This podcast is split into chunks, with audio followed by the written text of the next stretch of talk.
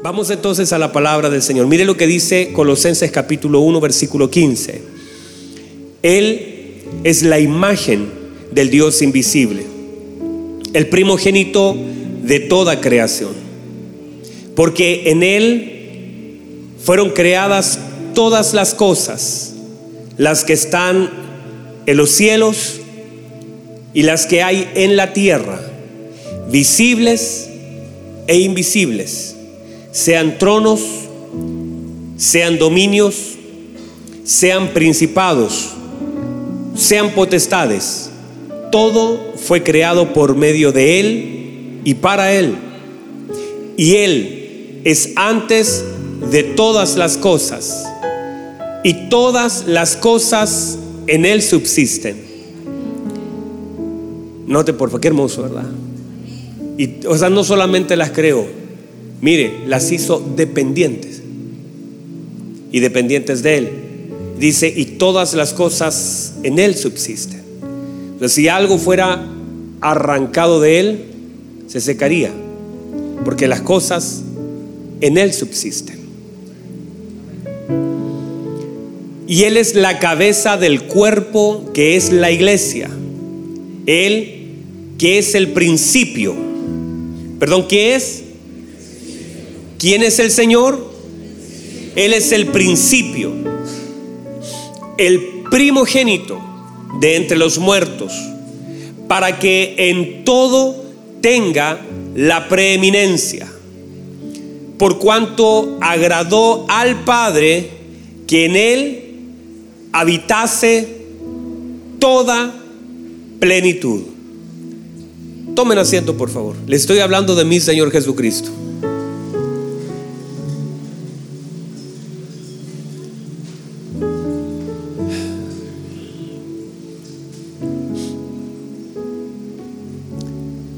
Hermoso es poder leer este tipo de escritura.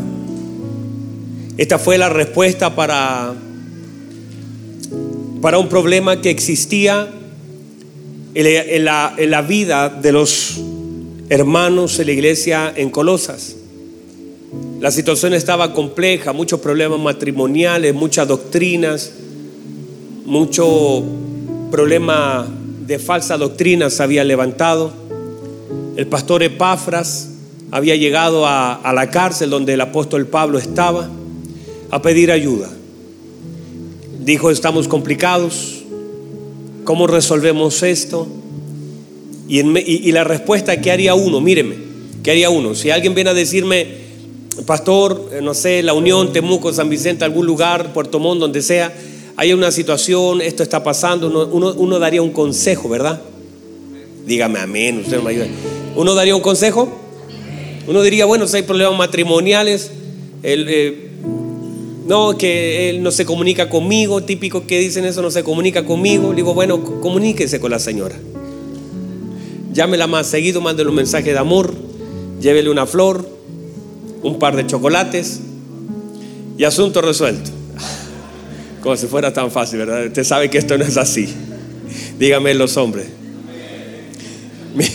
Mire, dijeron amén desde el corazón. La cosa es que eh, el apóstol Pablo, frente a los grandes problemas que la iglesia tenía, lo único que hace es revelar a Cristo. Lo único que hace es traer principios que vengan a manifestar el orden del cielo. Es extraño un poco, porque cuando el Señor comienza a hablar y comienza a decir, Él es la imagen, Él, uno, lo que esperaría es decir, mire, número uno, perdónense. Número dos, eh, no sé, háblense, díganse la verdad, avancen juntos. Pero lo que hace el apóstol Pablo es que comienza a revelar a Cristo. Y lo que empieza a decir es esto, Epafras, pone atención, Él es la imagen del Dios invisible, Él es el primero, en Él está, está como una respuesta extraña para un problema claro. Pero es esa la verdadera respuesta del Señor para la iglesia. Porque todas las respuestas para nuestra vida están y son en Cristo. Y todo lo que nosotros podamos en algún momento necesitar, la respuesta siempre será la fuente, la fuente siempre será Cristo. La Biblia dice que juntamente con el problema nos dará la salida para poder resistir. Quiere decir que junta, dice juntamente, juntamente, problema, salida. Problema, salida. Dice juntamente con el problema dará la salida. El problema cuando nosotros nos enfocamos en el problema, el problema se nos agranda. Y usted empieza a analizar el problema, cómo resolver el problema, se mete a YouTube, cómo solucionar problemas. Dígame amén. Cómo tratar con el carácter de mi esposo. Parte 4, tomo 20. Y justamente con la prueba dará qué? La salida. Y, la gente empieza, y eso yo lo he visto. Note que cuando la gente, inmediatamente las personas se le da un diagnóstico médico, ¿qué hace? Bueno, la hermana dice, lloro primero, bueno, está bien. Después de llorar, usted va y empieza a googlear. Dígame a mí porque usted sabe que es así. Le dicen, mire, usted tiene el endometrio. Dice, ¿qué cosa vamos a buscar? O le dicen, o le dice, hay un problema, ¿cierto? En la tiroide y es, es un cáncer la tiroide. ¿Y qué hace la gente? Inmediatamente empieza a estudiar el problema, el costo, lo que le afecta, el tiempo de vida, las experiencias de otros pacientes y comienza a analizar todo lo que tenga que ver con esa enfermedad. Se enfocan en el problema. Entonces están en la prueba, mirando la prueba de frente. Hablan de eso, comienzan a, es más, se va a una agrupación que haya pasado lo mismo, dice, y se sientan con un grupo, no, yo viví lo mismo, y empiezan con esa terapia que no digo que estén mal, por favor. Y usted está en esa, no se vaya a sentir mal pero empiezan y empiezan a analizar todo el problema, pero se enfocan en el problema, aprenden del problema, comen problema, hablan problema, empiezan a hablar con la gente de lo mismo, empiezan a analizar y se enfocan en el problema. Pero la Biblia dice, juntamente con la prueba, Él dará la salida. Entonces, ¿en qué hay, que enfocarse? De hecho, hace días atrás aquí cerquita hubo un incendio. La Cerca de cinco integrantes de la familia murieron. Ustedes tienen que haber conocido esa historia hace unos días atrás, dos o tres días atrás. Cuando, cuando ocurre eso, es porque la gente intenta apagar un fuego que no se puede controlar. No es que no haya tenido la oportunidad, es que uno intenta, pero luego ¿qué pasa? Que el humo, los gases, empiezan a, rápidamente, esto es rápido, esto es rápido, ¿Qué, dicen las personas expertas? Que em, empieza el fuego y tienes que salir. No puedes quedarte a combatir algo si no sabes cómo hacerlo. Tienes que salir, buscar la salida. Cuando usted va a un lugar, uno inmediatamente dice, ¿dónde está la salida? Ahí hay una, algo que dice escape. Hay otro escape. Uno dice, ahí está la salida. Uno cuando va al cine, ¿ha ido al cine? Santo Dios. Tengo una iglesia que debe arrepentirse. Entonces, a uno inmediatamente, ¿qué le dice segurito? Dígame, segurito le dice algo. Dice, enfóquese en la salida, téngalo enfrente, mire dónde están. Un algo iluminado se encenderá y salga por allí. Todos nosotros entonces se nos intenta enfocar en la salida, pero nosotros comenzamos a profundizar en el problema. Y resulta que la Biblia dice que juntamente con la prueba nos dará la salida y cuando la gente empieza a profundizar en el problema, comienza a angustiarse y comienza a alimentarse de aquello que comienza a conocer. Empieza a conocer el problema y empieza a alimentarse, empieza a alimentarse, empieza a sugestionarse, empieza a perder la fe, empieza a reclamar, porque entre más profundo llegue del problema, más claridad tiene, más alimentada está el alma, más empieza a dudar, más empieza a achacarse, ya le empieza a doler no por aquí, sino por acá también, y siente que le queda poco. Pero cuando tú te enfocas, y es lo que hizo el Señor en esta palabra, lo que intenta es no enfocarse en el problema, sino enfocarse en la salida. Él dice que juntamente con la prueba dará la salida. La salida siempre será una puerta. ¿La puerta quién es? La puerta es Cristo. Entonces lo que el Señor dice, juntamente con la prueba, dará la salida. La salida es Cristo. Enfóquese en Cristo. O sea, si a usted le dice, mire, la cosa está difícil, váyase a la palabra del Señor. Vaya a conocer más de Cristo. En cualquier crisis, conozca más de Cristo. Proporcionalmente debemos conocer más de Cristo que del problema. Vamos, dígame amén a eso. Entonces, esta iglesia se le comienza a revelar lo que es el primogénito. Diga conmigo primogénito. Dentro de eso comenzamos durante la mañana a hablar de la importancia de lo que es las primicias. Hoy estamos en el primer domingo de este nuevo año. Y este domingo es muy importante porque estas son las primicias que le estamos dando al Señor con entendimiento. Las primeras canciones, la primera, tal vez usted ha cantado durante estos días, pero dice la Biblia cuán bueno y cuán mm, delicioso es habitar los hermanos juntos en armonía. Es como el buen óleo que, que toca la cabeza pero comienza a fluir. Quiere decir que el Señor dice esto es bueno, que habitemos los hermanos en armonía, que podamos adorar al Señor como hermanos que podamos sentarnos a la mesa. Yo sé que a ningún papá, cuando está la mesa servida, le gusta que su hijo esté comiendo la pieza y el otro esté en el living y usted esté aquí en la mesa. Usted quiere tenerlos a todos alrededor de la mesa, ¿verdad? Eso es lo mismo que le gusta a Dios. Que todos estemos alrededor de la mesa comiendo lo que Él ha preparado para nosotros. Y a eso venimos. Entonces hemos establecido los principios. Diga conmigo principios. Los principios son los que gobiernan. La palabra del Señor está llena de principios y los principios son los que gobiernan. Hemos establecido que lo primero, en su traducción, lo primero cuando hablamos de primicia, hablamos de primogénitos. Hablamos de todo lo que tenga que ver principado, príncipe, todo lo que tenga que ver con lo primero, en orden. Se establece entonces cinco cosas importantísimas. Número uno, posición. Diga conmigo posición. Ustedes no tomaron desayuno. Diga conmigo posición, orden, lugar, importancia y tiempo.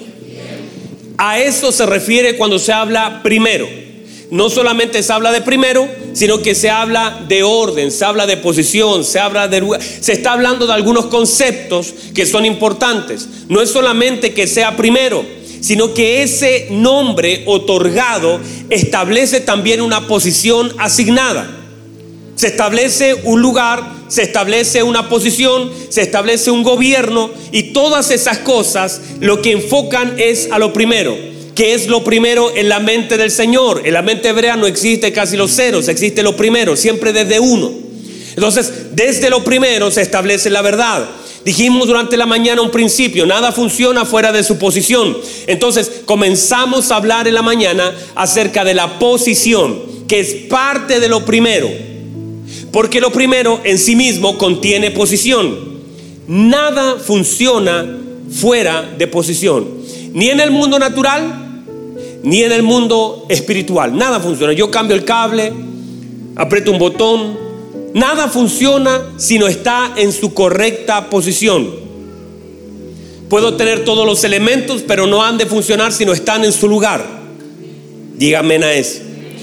Y en el reino del Señor entonces hemos establecido que no hay opciones, sino que hay diseños. En la Biblia no hay opciones, hay diseños. Para que funcione eh, todo lo que es la escritura en la vida de un hombre, debemos establecer nuestra vida en la palabra. Establecemos nuestros pensamientos en la palabra. Hay cosas que no funcionan porque nosotros estamos fuera del diseño. Porque todo en la escritura es diseño. De hecho, todo en la vida es diseño. Este micrófono funciona solamente bien si lo tengo cerca de la boca aunque tenga el micrófono en la mano, aunque esté encendido, aunque los parlantes estén encendidos, aunque haya energía y tenga batería, esto no va a funcionar. Porque esto está hecho por, ah, no, pastor, yo, yo hago las cosas a mi manera, voy a predicar así. Y aunque, eh, están viendo, me escuchan, ¿verdad? ¿Por qué? Porque todas las cosas tienen un diseño. En la tierra y en los cielos. Ah, usted a sacar una foto así.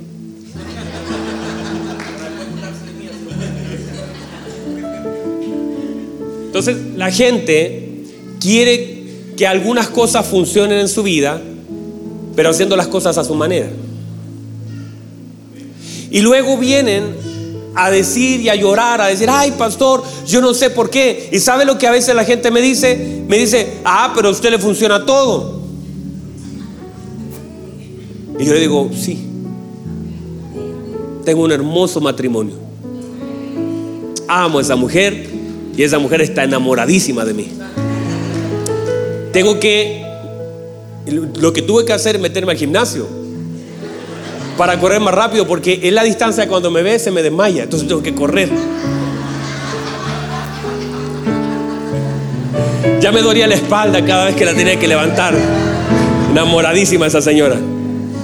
Si me está viendo por ahí seguramente está desmayada. Digo eso. ¿Sabe por qué le digo esto? Porque el matrimonio es un diseño de Dios. Ayer fue a hacer un matrimonio. Uno más. Y cuando hablo de matrimonio, ¿sabe lo que la gente luego dice después de que yo hago un matrimonio? Se le da la oportunidad, después que hable de todo el diseño del matrimonio, le dan el micrófono a una persona y va y dice, bueno, lo felicito, pero el matrimonio es difícil. Llevo 20 años con mi esposa, no es nada fácil, este camino es complejo. Y empiezan a hablar desde su experiencia. Porque la gente, mire, el matrimonio es perfecto. Vamos, otra vez. El matrimonio es perfecto. El problema es que aquellos que componen el matrimonio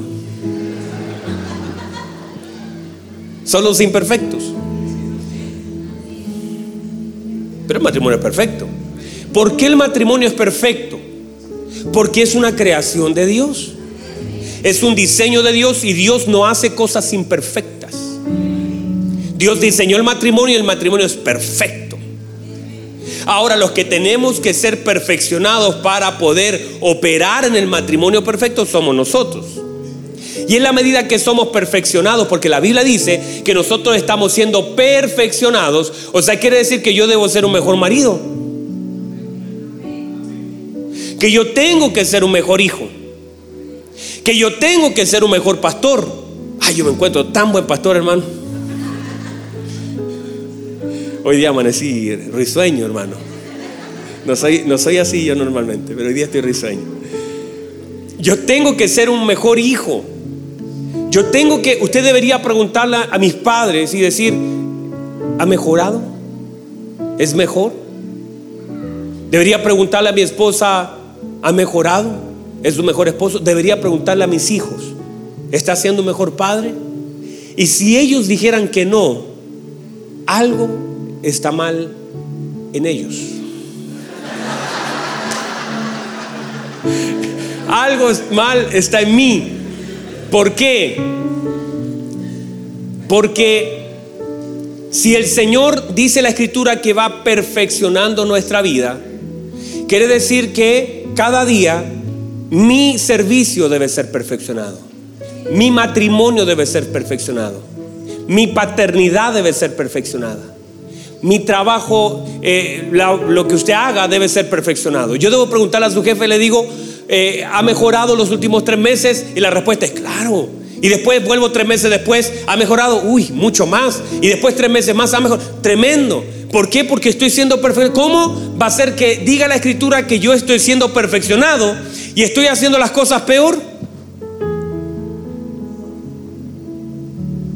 O que alguien antes servía con ganas al Señor y, no sé, limpiaba el templo, servía a los niños, se trabajaba en consolidación, hacía cámaras, cualquier cosa, y lo hacía bien, lo hacía con ánimo, pero después de un tiempo empieza a decaer. ¿Qué pasó? ¿Dónde está la desconexión? Si la Biblia dice que nosotros estamos siendo perfeccionados, quiere decir que mi vida está siendo perfeccionada, estoy más cerca del Señor, la naturaleza de Cristo es impartida en mí, mi vida está siendo perfeccionada y todo lo que yo hago es una evidencia de la perfección de Cristo en mi vida. No sé si lo puede recibir, pero esto es así. Entonces cuando Cuando uno se ve que hay desgaste en matrimonios, lo que decía hace un ratito atrás, que la gente de pronto va y dice, no, es que el matrimonio es difícil, difícil para aquel que no está siendo perfeccionado, difícil para aquel que se desconecta de Cristo, difícil porque por diseño, hermano, el mejor vino se sirve al final. O sea, cada año debe ser mejor. Nosotros vamos de gloria en gloria y de poder en poder. Por lo tanto, cada año debe ser mejor. Yo no dije más dinero, yo no dije mejor auto, yo no dije mejor casa, eso puede ser o no puede ser. Yo digo mejor, mayor, mayor gloria de Dios en nosotros. Y esa mayor gloria no es para que yo salte más alto o pegue una aleluya más fuerte, sino para que el fruto del Espíritu sea desarrollado en la vida mía y sea evidente la paciencia, el gozo, la paz, la bondad, la benignidad, la fe, la templanza, la mansedumbre el amor, que todo el depósito de Cristo esté en mí y sea evidente en la vida de otros. Entonces, cuando, cuando nosotros vemos esto, queremos decir que todo lo que el Señor ha hecho lo ha hecho por diseños. Esos diseños funcionan. Pero si yo me alejo del diseño de Dios, cambio el micrófono de posición, apago algo, las cosas no han de funcionar porque todas las cosas tienen un diseño. Si usted aprieta el acelerador, eso va a andar fuerte. Si, si, si toca el freno, eso va a frenar por diseño. Aunque usted diga, ay no, de ahora en adelante yo quiero que apretar este botón. Y... No, no, no, eso está ya diseñado. No puede cambiar el diseño. Así es. Y en el Señor lo mismo, las cosas son por diseños establecidas en el reino de Dios. Dígame amén a eso. Si las cosas son en el reino no son opcionales, son diseños de Dios establecidos. Y cuando usted dice, ah, pastor, eh, eh, eh, ah, como dije hace un ratito atrás, es que yo lo veo tan feliz con su esposa. Mire, disfruto mis hijos. Y mis hijos me disfrutan a mí. Disfruto a mi esposa. Disfruto el pastorear y no lo digo ahora que tenemos cuatro servicios. He disfrutado servir toda mi vida al Señor. Los que me conocen de hace un par de años atrás, de cuando yo era pequeño, de pequeño amo servir a Dios. Lo amé cuando éramos 10 personas con mi papá. Lo amé cuando éramos 20 con mi papá. Lo amé en todas las etapas de mi vida. Lo amé cuando comenzamos la congregación hace ocho años y éramos ocho personas y nos sentábamos y yo lo disfrutaba, me gozaba, servía a Dios. No tengo problema, no es la cantidad de personas que se sientan en un lugar a oír. No es eso, sino que amo servir a Dios y disfruto servirle. Por eso yo le decía ayer a los hermanos de consolidación, no importa si en esa sala entran 15 personas nuevas o entra uno. Ese uno es importante para el Señor. El Señor dice, yo dejo las 99 y voy detrás de ese uno. Y ese uno como es importante para el Señor también tiene que ser importante para mí. ¿Usted cree que yo no entro a esa sala cuando hay uno entro y lo abrazo y le digo, hermano, bienvenido? Y si entraran 10, también voy a entrar y les voy a dar la bienvenida. No puedo limitar mi servicio a Dios, mi amor a Dios por la cantidad de gente. No puede desfallecer mi corazón. No puedo sentirme como Gedeón con 30 y no sé, 42 mil o 32 mil, así como, uy, ahora que hay 300 empiezo a temblar. Porque no son las, las personas las que gobiernan mi corazón, sino es mi confianza en el Señor. Entonces cuando un área, míreme, cuando si uno ve y usted dice, ah, pastor, es que usted tiene un lindo matrimonio, claro que lo tengo. Tengo una linda familia, claro que lo tengo. Tengo, tengo salud, sí, gracias al Señor. Porque las cosas están ordenadas. Porque hay un diseño. Cuando algo está medio tocado, porque hay personas que están en un caos completo. Miran su matrimonio, está medio, eh, eh, medio complicadito Está la finanza medias rotas completamente. Lo laboral está chocando todo el día con la gente. En lo, ministerial eh, todavía no puedes afirmarte. En todas las áreas de tu vida, en tu salud, ay, que me duele acá y me duele por acá también. Todas las cosas en tu vida están tocadas porque cuando el diseño está mal, cuando tú no estás en el orden del Señor, cuando lo primero no es establecido en tu vida, todas las áreas de tu vida están siendo tocadas. Dígame amén a eso. Y claro, ¿cuál es el problema? Que la gente, a veces usted ve una hermosa foto en Facebook, pero no es la realidad. Dígame a eso. Usted ve gente sirviendo la iglesia con tremendos problemas familiares y matrimoniales sin resolver. Le digo una cosa, eso no es el diseño de Dios. Esa es su forma de vida, pero no es el diseño de Dios. ¿Cómo usted cree que para el Señor va a ser correcto que usted sea un tremendo ujier, que, tome una cámara, que, que toque una batería? Sobre todo los bateristas tienen harto problema. Nada, dice la vida. ¿Cómo, ¿Cómo va a ser de gusto del Señor que Alexia haga hermosas notas en un teclado y tenga un matrimonio trizado? Eso se ve bien para la gente. Hoy mira cómo canta, mira cómo ministra. Pero si eso no se refleja en mi vida, mi matrimonio, mi familia, en lo íntimo, porque lo público parece que le damos mucha más importancia a lo que la gente ve de la realidad de lo que nosotros vivimos. Y es un error. Eso es un fracaso. ¿Sabe cómo le diría yo a eso? Un fracaso privado.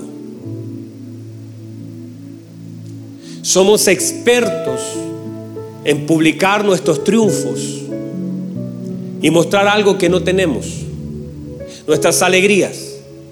Entonces la gente ve nuestras alegrías exhibidas, pero no conoce de nuestros fracasos privados. Y que eso finalmente son los más importantes en nuestra vida. Porque no estás todos los días detrás de un teclado. No estamos todos los días detrás de un micrófono. No estamos todos los días detrás de una cámara. ¿Qué sentido tiene? Tener una, una vida pública en una iglesia en una, o en tu trabajo. ¿Cuánta gente hay exitosa en su trabajo o que le va bien en su trabajo? Pero en su casa son un desastre, viven amargados. Tiene una esposa amargada, triste, con brazos abajo, llorando. Hijos que no, no pueden disfrutar a su papá. ¿Qué sentido tiene eso? Entonces, Pienso que cuando los diseños de Dios son establecidos en la vida del hombre, el Señor comienza a operar, a traer gracia. Ah, reciba eso. Cuando los diseños del Dios se establecen en la vida del hombre, porque los diseños de Dios funcionan. Ah, bendito sea Dios. Los diseños de Dios funcionan. Y uno puede vivir los años más hermosos en Cristo sin ser algo para exhibir con la gente, sino que sea algo en lo profundo de nuestro corazón. Decir gracias. Esto no es mentira. Esta foto con mi esposa no es mentira. Esto no es un rato. Esto es años amándonos. Entonces, me quedan exactamente tres minutos entonces en el reino no hay opciones, hay diseños. Cuando nosotros establecemos esto, que todas las cosas funcionan solo si están en su posición, establecimos la importancia de conectar lo primero con lo primero. ¿Qué se dice del Señor en Colosenses? Que es el primogénito, que es el primero, que tiene la preeminencia, que Él es antes de todas las cosas, es primero.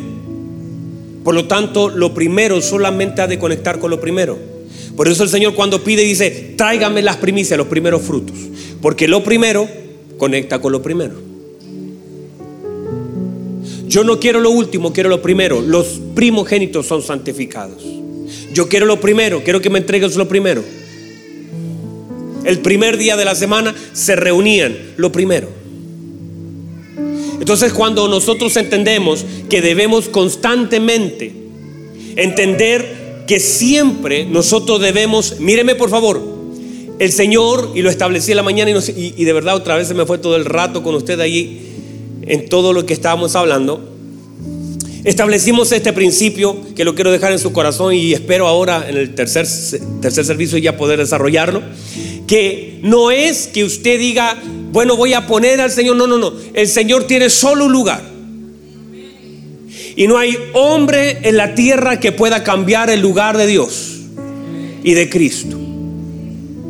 Usted puede decir, ay, eh, yo bueno, el Señor es importante, el Señor tiene solo lugar. Y el lugar del Señor es primero, arriba, posición, unigénito, preeminencia. No hay un, un segundo lugar para el Señor. No hay un tercer lugar para el Señor. No es que usted diga, bueno, lo primero, lo segundo. No, no, no. Hay un solo lugar dado por el Padre a nuestro Señor Jesucristo. Es el primogénito es el prototipo, es el, Él es. Y usted no puede tomar la imagen del Señor y, dejarlo en cualquier lugar porque eso sería romper el diseño del cielo. Cuando uno dice, Señor, que se establezca tu voluntad en la tierra como en el cielo, en la voluntad de Dios en los cielos, la cosa está clara y funciona. El problema es que en la tierra nosotros no nos coordinamos. Y tiene que haber un trabajo de parte de nosotros de alinearnos a la luz de la palabra y saber cuál es la posición de Cristo en el Padre.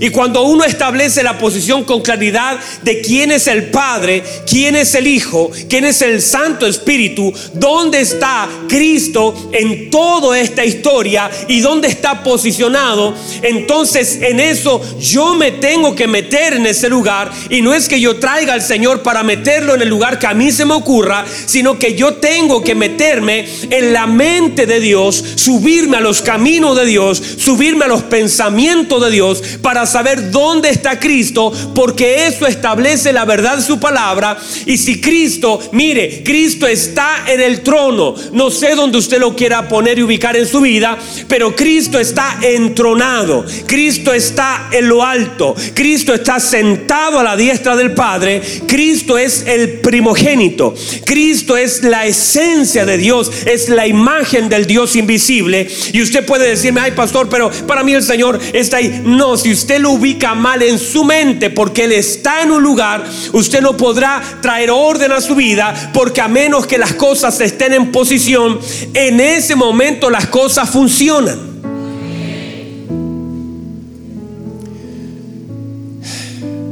Entonces si en mi mente y mi vida lo asumo, míreme, porque esta es la palabra, lo asumo en un lugar diferente, mi vida está en un completo caos. No es que yo pueda poner al Señor en un lugar, sino que yo lo asumo en un lugar. Y es allí donde entra el entendimiento, porque yo puedo decir, no, es que el Señor tiene eh, la prioridad en mi vida.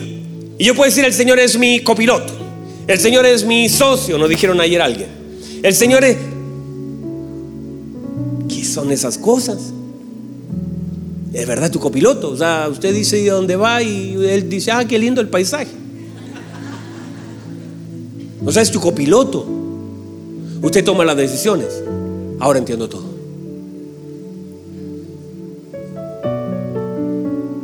Cuando uno no entiende, empieza a tomar al Señor como lo que no es y a darle un lugar que Él no tiene. Él no es copiloto de nadie. Él no es socio de nadie. Él es el Señor. Es la autoridad máxima. Él dice, mi Padre me ha dado toda autoridad en, las, en, el, en los cielos y en la tierra. Tengo toda autoridad. Despojó a los principados. Despojó al infierno de toda autoridad. Y Él dice, tengo toda autoridad y Él sabe cuál es su lugar.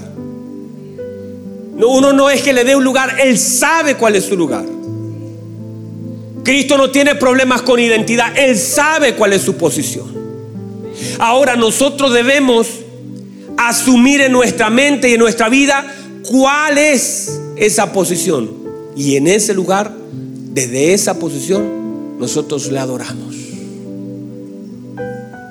Nosotros le exaltamos. Porque reconocemos, porque la única capacidad que tenemos nosotros es de reconocerle. Nuestra adoración no lo eleva más, ni le da más poder, sino solamente nosotros cuando le adoramos, solo le podemos reconocer y exaltar en el lugar y posición y gobierno que el Padre le ha otorgado. Mi, adoración no lo, no lo sube más, no lo sube, no lo sube. Él ya está. Está sentado en el trono a la diestra del Padre. Mi, lo único que yo puedo hacer es reconocer la posición que Dios le ha dado, asumirla. Y entonces el diseño comienza a activarse en mi vida. Y cuando viene la luz a la vida de un hombre, cuando la palabra comienza a ser luz en tu mente, las cosas se comienzan a ordenar. Matrimonio, familia, porque todo lo que tú representas reconoce y reacciona a tu vida en Cristo. O yo tengo la capacidad de reconocer su autoridad. Tengo la capacidad de reconocer su posición, su gobierno. Tengo la capacidad. Una vez que ahora lo reconozco, me someto a su autoridad. Adoro su deidad. Amo lo que Él es. Entonces, y mientras yo hago eso, las cosas mecánicamente empiezan a tomar su lugar. Porque si yo tomo mi lugar en Cristo, todas las cosas en mi vida toman su lugar. A otra vez les voy a decir eso. Si yo tomo mi lugar en Cristo, no es que Él tome mi lugar en mí, no, no, no. Es que yo tomo mi lugar en Cristo. Sé quién soy en Cristo. Reconozco su lugar. Reconozco su lugar. Y ahora que reconozco y me someto bajo su autoridad, ahora todas las cosas empiezan a engranar. Y de pronto ese matrimonio que estaba quebrado, se dice, uy, ¿qué pasó? Nos amamos. ¿Qué pasó? Esto que estaba medio roto ahora, uy, nos abrazamos. Algo pasó, porque todas las cosas toman su lugar. Cuando tú tomas tu lugar en Cristo, todas las cosas en tu vida toman su lugar. Y de pronto empiezas tú a adorar al Señor. No porque alguien te lo dice, sino porque tú ahora las cosas se conectaron y tú adoras al Señor. Y ahora pasa que empiezan a aparecer cosas que tú no tenías. Y dices, uy, ni sabía que tenía tanta paciencia. Yo no sabía que tenía tanta templanza.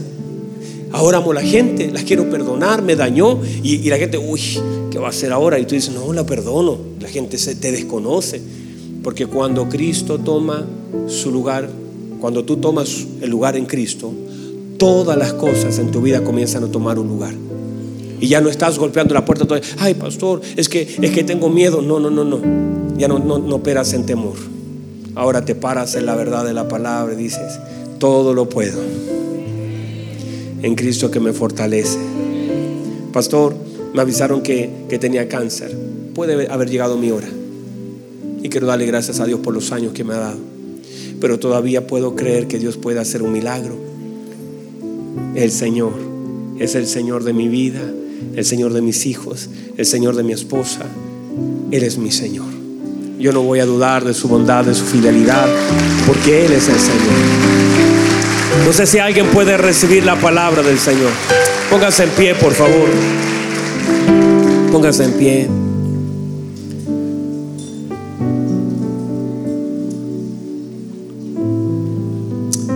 Cierre sus ojos un minuto, por favor. Puede levantar sus manos al cielo en señal de reconocimiento, de rendición de su autoridad. Él es el Señor. Él es el Señor. Él es el Señor. Él es tu Señor. Que tu mente, que el Espíritu Santo sea capaz de darnos luz, que darnos entendimiento de que Él es el Señor. Que tiene toda autoridad, toda gracia, todo poder. Él es el Señor. Que podamos reconocer su autoridad. Levanta sus manos, dígale, Señor, gracias. Déjeme ver, déjeme entender. Cosas que todavía me cuestan. Pero si usted toma, Señor, mi vida, abre mi entendimiento, me da luz. Yo tomaré el lugar en usted. Porque yo fui insertado al cuerpo suyo.